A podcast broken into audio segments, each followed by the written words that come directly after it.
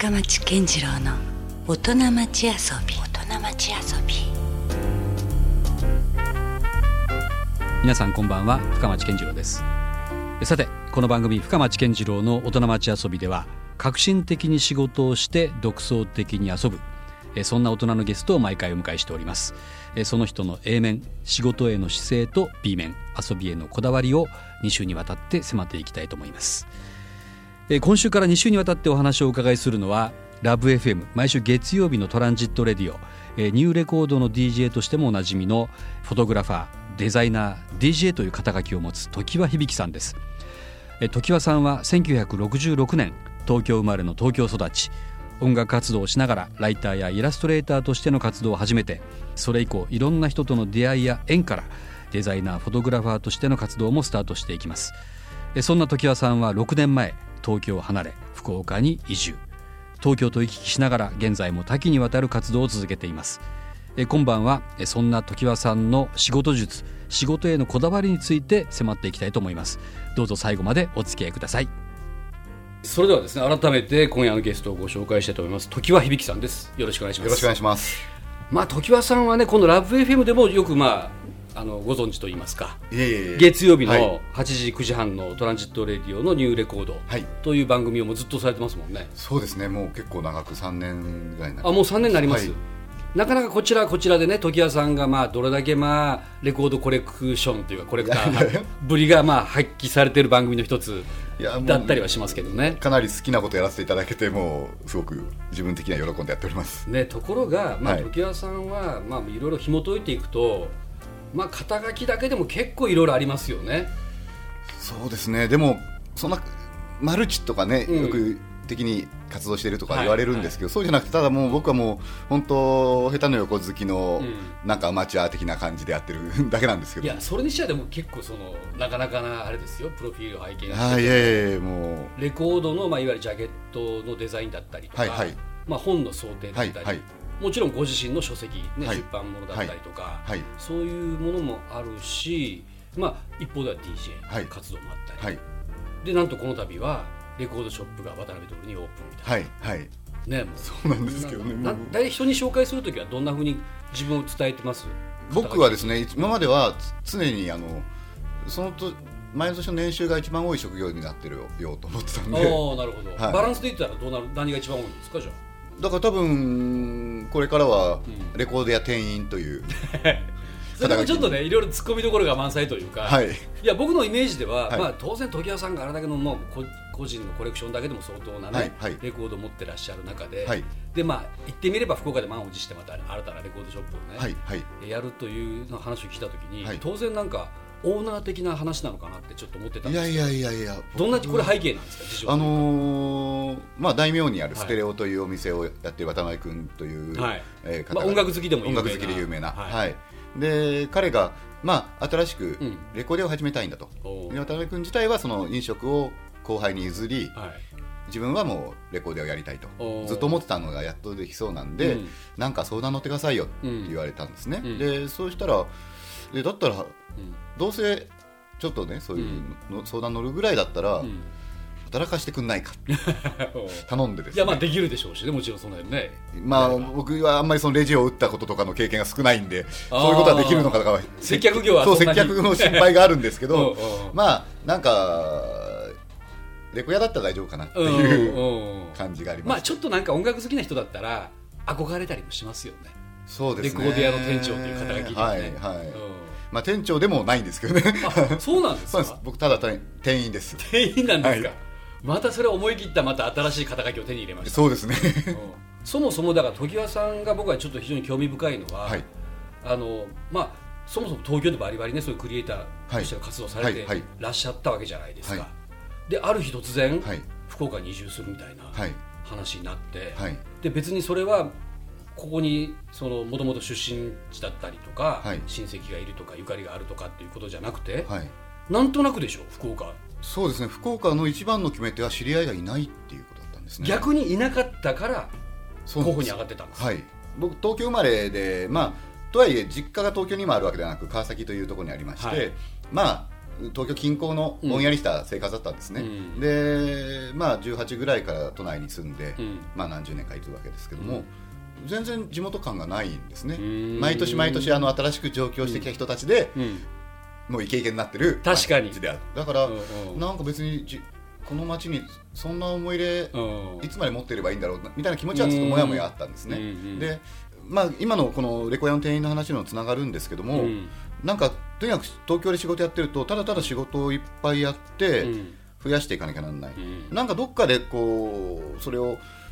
本来自分がやりたかった姿に戻したいなというそれがすごいですよね。でも本当はむしろそれは良しとすべきであってあってどんどんほら仕事はね、はい、増えていったりしていて、はい、もうどんどん忙しくなっていくわけじゃないですか。そうです、ね、そうするとよりよっしゃもっと次次みたいになりそうなもんだけどもちょっとチョイスが面白いですよねそこで。すごい仕事が増えて、うん、多分自分そんなにこれ向いてないだろうなっていうのがずっともやもやあったんですよ、えー、でも依頼をされると嬉しいじゃないですか、うんうんうん、だからやってしまうと、うん、だけど僕よく考えたらその写真もデザインも自分がやりたいと思ってやったわけじゃなんぜないんですね、うん、やるはめになってやったうちにずっとやらやらざるを得なくなっていてでやっぱり今正直音楽の仕事にしても、うん、そういう出版の仕事にしても、うん、昔よりは仕事が少なくなってはいるわけですね、あの少なくというか絶対数的な絶対数的にあとウェブとかいろんなものに変わっていってるんで、昔ながらのやり方っていうのが変わってきてる時代でもあるし、うん、そこの減った仕事を俺が自分の家賃やら生活費のために俺にもっとよこせっていう感じでやってるよりは、もっとそれをやりたくて目指してる若い人とかがもっとやった方がいいと思うし、うん、なんか僕はもともとやりたかったようなことを少しずつやれるような環境に変えてかんと、うん、まあ、それが40前半ぐらいの時ちょっと思ったんですけど、うん。うん、でやっぱりあんまり引退してからやるよりは、うん、老後の趣味よりはまだちょっと動けるうちにね。元気現役のうちにやりたいなっていうのがありまして、はい。はい、それでその繁華街に住んで酔っ払って歩って帰れるところの、で家賃が東京よりは安い違う都市に住もうって急に思いついて。それはやっぱり DJ とかで日本中を行ったりするときに、うん、なんかみんなその地元にいる人たちが結構いいグループがあったりとかして、うん、なんかなんか新たな地元を作るっていうのいいかもしれないって思いまして。その場合まっさらがいいなと思ったんですそうです。だから初めてみんな大学とかでね東京に行った人って別に知り合いがいなくて行ったりするじゃないですか、まあそうですよね。最初は緊張とかそういう。はいはい、うんうん、だからやっぱりイベントとかで結構行ってたんで、うん例えば鹿児島とかだったら、あの辺の連中とか知ってたんですよ、で福岡があんまりそのプライベートな付き合いをする人がいなかったんですね、福岡が、で大きな町では唯一それが福岡だったんですね。なるほど、はい、で、まあ、最初来た時も不動産屋さんもねその大堀公園の近辺とか、そういうちょっと洒落たところに連れてかれたんですけど、はい、博多区の須崎とかっちの方の近くに最初住みましてで大名に引っ越して、うん、でも今家を買ったんで、うん、あとは永住だけなんですね。おお、だから須崎から大名行ってで実は今糸島糸島のですよね、はい、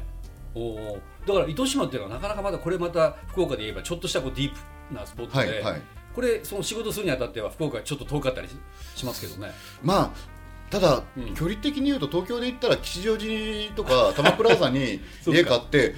遠いって言ったらぶん殴られますからね。そうか、えー、だからまあ確かにこう JR とかもし近くにあればよ、まあ、意外と天神に出てくるのも早かったりあの車で下道通って1時間かかるかかかんないかだし、まあね、いやしかもな時矢さんのイメージからするとなんか僕はもうそのなんだろうサブカルチャーの一翼を担うぐらいな ネクストジェネレーションね。まあ、安西さん、三浦さんとか、はいはい、その次の世代の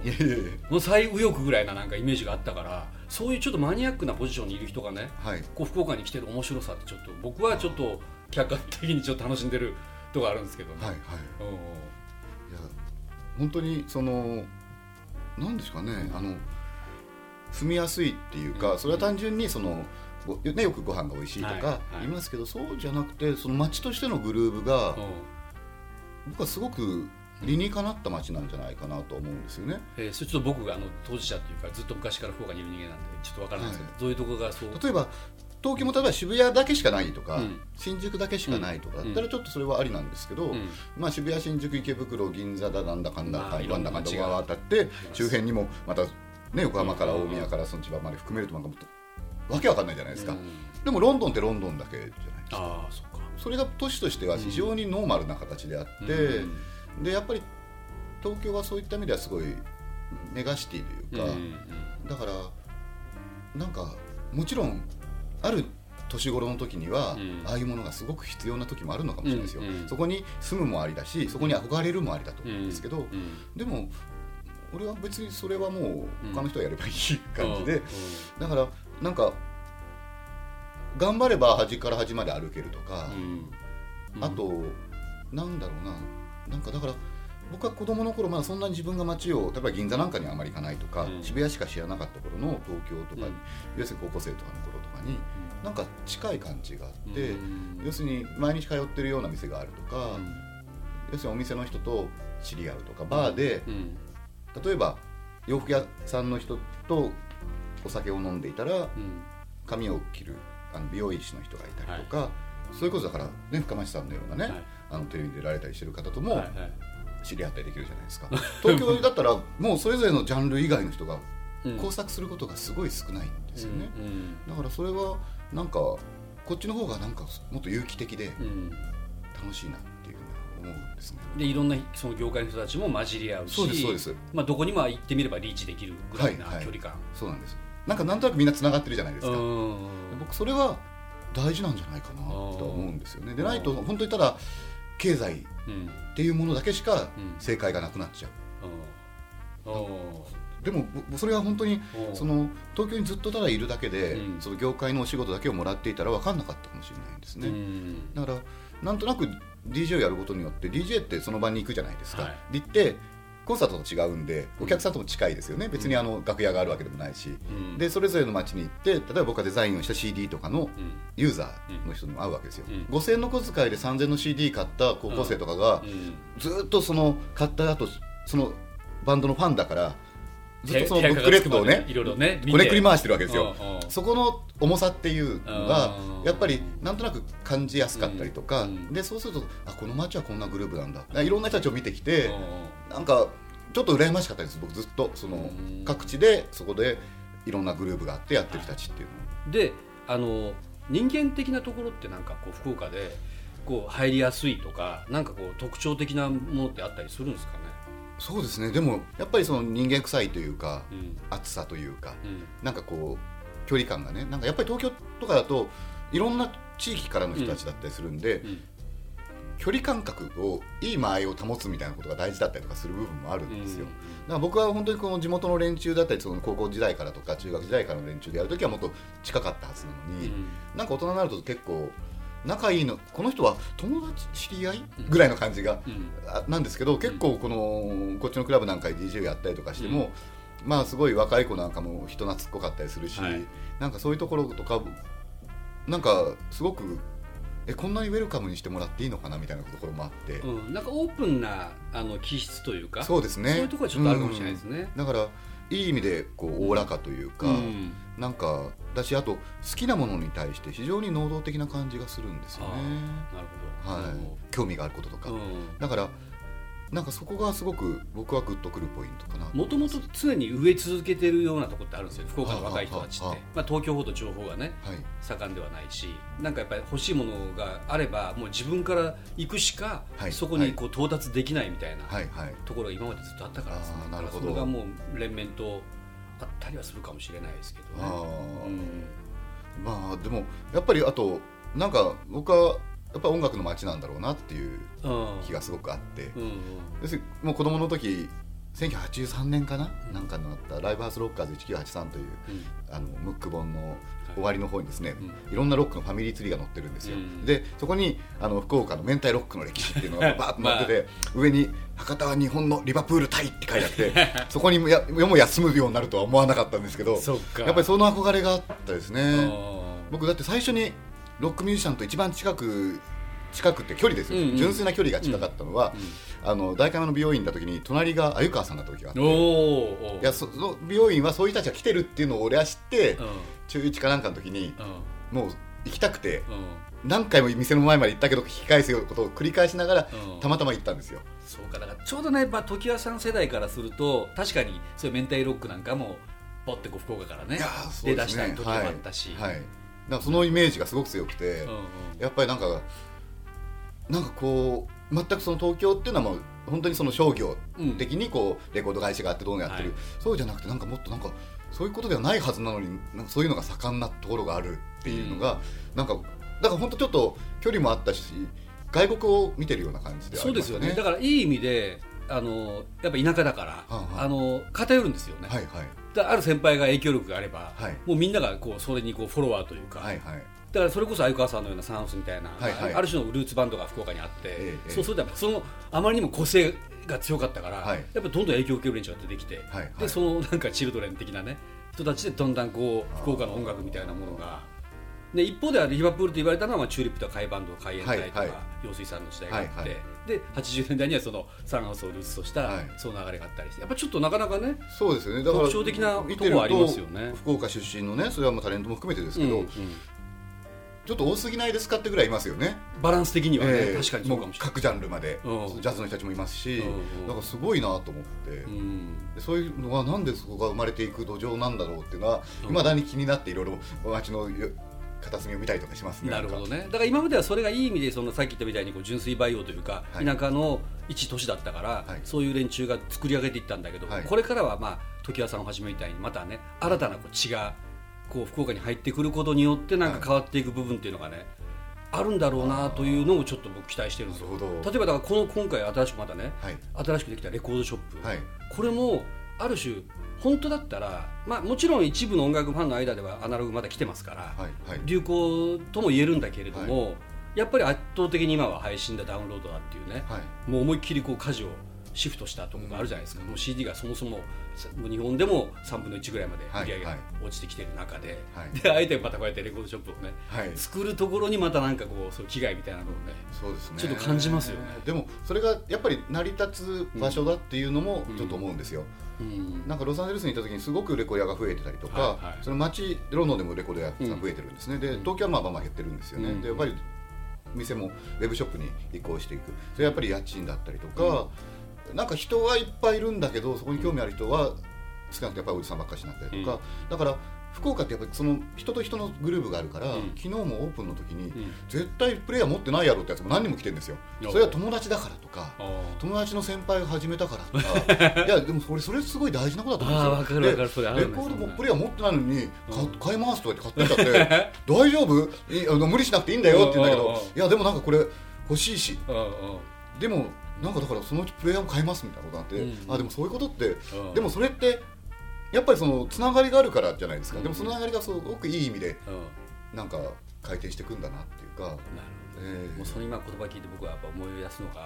まあ、先輩のやっぱり悪の強い先輩とかがね、はい、お前これは聞き合いって。やっぱもうなんか見たことがないようなアーティストだったりレコードをね、はいはい、まあ、ある日突然渡されて、はいはい、もうやっぱりこうそれをもう聞くわけですよ、はいはい、そうするとなんかやっぱだんだんなんかねもうそれが好きになってくるんですよね、はいはい、そういうようななんか強制的ななんかこうブンってきますよねそうですね。音楽はねそれが大事ですよね。やっぱりなんかこう好みそうなものを勧められるばかりはいいんですけど、絶対これそうでもないっていうのを買っちゃってもったいないからいっぱい聞くっていうのは大事なことで、ね、結構それは僕そう思いますね。いやそしたらこの前なんか達郎さんがラジオで、はい、なんかあのスペシャル番組で言われてたのが昔はやっぱりそんなレコードなんか高級品だしそんなね、はいはい、何でも買えるわけじゃなかったけども、はい、だからでも買ってしまったらあのそこってあの自分が到底好きじゃないものも、はいはい、アルバムだったら入ってるじゃないですか、はい、でもそれを分からないなりに何度も何度も聞いて、はい、無理やり好きになっていく感覚。そうですよ。そういう話を聞いてあこれは俺もあったなと思って、まあ正直あの7インチの B 面とかさ、そんななんかね A 面に比べたら最初は好きじゃないとかあるじゃないですか、でもだんだんだんだんなんか実は、そっちの方が良かったりする場合があったりとかね、必ずしもね耳なじみのいいポップス的なね、そういうものだけがいいわけじゃなくてやっぱりその、アルバムのブルージーな曲だったりとか、なん。でこんな曲やっとるんだろうって思うんですけど、なんかそれがずっと引っかかっていくとか。でなんかでも先輩が言ったしなみたいなね、そんな話があったりとか意外となんかその人間臭いきっかけがあったりしますよね。もの好きな動機ってね。やっぱりそれまあ音楽もなんかまさにそうですけど、食べ物にして何にしても、なんかそのきっかけと思い出っていうのがやっぱりそれに対してすごくよ作用してきて、だから一人で家の中でただ YouTube でもいいですし、配信とかでも聞いててやってるとなんか自分の想像する範囲の中にしか旅をしなくなってしまいますよね、はい、あんだけ広いのに、うんうん、本当はね。そうなんですよ、だからやっぱり俺はレコードを聴きたかったのはそのやっぱりライブハウスとかクラブ、そしてあとレコード屋さんですよね、そういうとこ行ってそういうとこ行かなきゃ聴けないじゃないですか、だから足を運んでなんか怖くてレコヤでも視聴なんかできないんですよ昔は、子供だと。確かに。だから人が聞き寄るのを聞いてなんかこれジャケット なんかあったあった。怪しまれない程度にうろうろうろうろしてるわけですよね、それがすごく大事だったっていうか、だから多分僕はちょっとオタクっぽいところがあるんで、それこそ PC があったら本当に引きこもってもずっとそうやってたりしそうだったんです今だったら、はい。でもまあそうやって出ていくことによって、だってなんかライブハウスとかクラブなんか不良ばっかりしやしもうめっちゃ怖いわと思ったりぶん殴られたり蹴飛ばされたりしながらこう通ってるうちに、なんか友達ができたりとかして、捕まえて、はい。そういうやっぱつながりってなんか面倒くさくもあるけど、やっぱり良かったりとか面倒、うん、くさいほど思い出に残ったりもしますしね。そうなんですよ。だからなんかこう結局そこにあるこう物語、はい、みたいなものが重要だったりしますよね、ね、この音楽に出会ったきっかけは実はこれこれこうでこういうのがあって、はい、あの街でこのレコードで出会ったみたいなのが、記憶とともにやっぱそこも刻まれるみたいなところありますよね。だから何気にポッて買ってしまってるものの方が実は意外と残ってなかったりとかね、はい、なんかその変ななんか経緯でそうです、ね、自分の手元に来たものの方がなんか、はいあとあとなんかね、はい、大事にしてたりはします、ね、そうなんですよ。不思議とね。だからなんか誤解を恐れずに言うならば、うん、福岡はやっぱりいい意味でこういい面倒くささが残ってる感じもちょっとするんですよね。面倒くささっていうと言い方悪いんですけど、うん、先輩そうですもん。やっぱりこう面倒くさい先輩いますだからそれがあってやっぱちょっと面白いなっていうかでそれがまだ結構若い人までそれが本当に波及してますか、ね、波及してる感じがあってもう東京だからもうそんなもうブダーンと切れてるんですよね。やっぱりだからそのが切れずに、いるっていうかそういう男のがちょっともいるっていうのはやっぱりちょっといいことだなと正直思うんですけど、なるほどね、まあ、ここに来てもう一回ちょっとだから常盤さん自身の話にまあ話を戻しますけど、はいはい、まあ、今はねこのリビング、はい、えー、ステレオの、はい。まあ、いわゆるあの店員さんとい。う肩書きもありますけど、まあ、フォトグラファーアートディレクターコラムニスト、はい。まあ、いろいろそんなある中でね今、こうどうなんですか？だからその福岡にかなり拠点をもうかなり移している中で、そういうのってあまりじゃあさっきのあの前半の話から言うともうななるべく淘汰していくというか削っていくことされてるんです。ですからちょうど去年の終わりぐらいにこの店をやる手伝ってくれっていうのが決まって、うんうん、あと思ってもうそれ徐々にその東京から福岡に来た時点で仕事はほとんどすごく減らしたんですけど、うん、もう全部やめちゃおうっていうそれも勇気いりますよ。だってそれ収入にもなってるわけだからそれもなんかなくなる話だってするじゃないですかじゃあもうその仕事もなんだかんだ言ってうまくこう時矢さんの自然体で。そうです。仕事というよりは、ですからまあ僕はずっとまあこれ恥ずかしい話なんですけど、その別にアーティストを気取るわけじゃないんですけど、なんか仕事に関係なく作りたいものがいろいろあるなと思いながら、ずっと仕事をしたんですね、でだからそれはもう早いうちに作っとかなきゃなとは今思っていて。でもそれを発信またすることによってまた広がったりもしますしね。そうですね。さんのね、はい、そうなんです。だからなんかまあアルバイトをしてその休みの日が定休日があるんで、その定休日は作品作ろうみたいなふうにできるかなっていう感じなんです。でもなんかね、やっぱ本当のこうクリエイティビティっていうのは。やっぱ仕事じゃないところから生まれるなっていう気がしますよね。まあ、うん、変な例えかもしれないですけど、非常に商業的になんかいろいろプロデュースワークで作られた、うんうん、その中でもいいものもあるんだけども、本当にそのいわゆる本当に既製品みたいな感じの音楽と、うん、なんかへったくそなんだけどなんか引っかかんだよなっていう道で弾いてる人みたいな感じ。とかをちょっと今僕はそっちが面白いなと思ってる状態であるんですね。下手くそやけどなんかもうあこいつはめちゃくちゃ楽しんでやってるなっていうね。バンドを見る時ってやっぱなんかそうなんです。グッとくるとこグッとくるとこありますもんね、はい、ちょっとそういうのにの近い感覚があるのかもしれないですね、えー、なるほどね、はい、面白いですよね、えーそもそもこのリビングステレオのコンセプトってあるんですか？あの基本的には、うん、あの海外からの買い付けしてきたレコード。洋楽が中心、ね、はい、洋楽が中心で、はい、インターネットのウェブショップもやらないっていう、うん、要するにこのお店に来ないと買えない。買えないとか、まあ、お店も来てじゃあそこに書いてあるのを見てただ買っていくんじゃなくて、うん、のんびり主張してもらえればいいし、うん、なんかあのー、本当にのんびりやってあの、うん、音楽を一緒に聴きに来てくれればいいかなっていうようなお店なんですね。なるほど。だから僕はこれはその店主の渡辺さんとかはどう思ってるか分かんないですけど、うんうん、もう本当俺の趣味の音楽的にはどうなのっていうような。ちょっとマニアック系な？マニアック系とか、うんうん、あと本当にその海外の、うんうん、さっき言ったような、うん、下手くそな自主制作版とか、はい。そういうものとかもあったりして、誰が聞くのこんなのって思うレコードがうん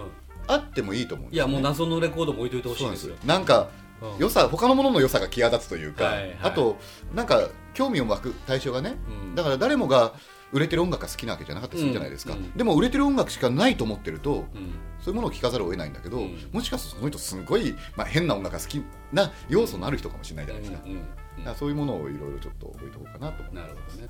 まあ、引き続きね来週もまだありますが、はいあのウェブマガジンといいますか、はい。あのオンラインマガジンとしては「週刊ニューエロス、週刊ニューエロスはい。これはもうぜひ女性の人にも見てほしいな僕そうです、まあ、女性の方がもう見てるんですよ。あやっぱそうなんですか？はい、若い子はもう若い男の子は見たいないんです逆に。あそうなんですね、はい。まあ、そういう、まあ、あの時矢さんのカメラマンとしての、えー腕も見ていただきたいですし、えーあとはラジオがね、はい。ラブ f m では、えー毎週月曜日に8時9時半で、えーこれはもう相当時矢さんの、まあはい深掘りができるトランジットレディオのニューレコードという、はい。まあ毎週かなりねいろんなテーマで。ディープなテーマでやっております。うん。まあ、大体僕もあの初めて聞くものがそこにちょいちょい出てきたりします。すいません。ようこんなの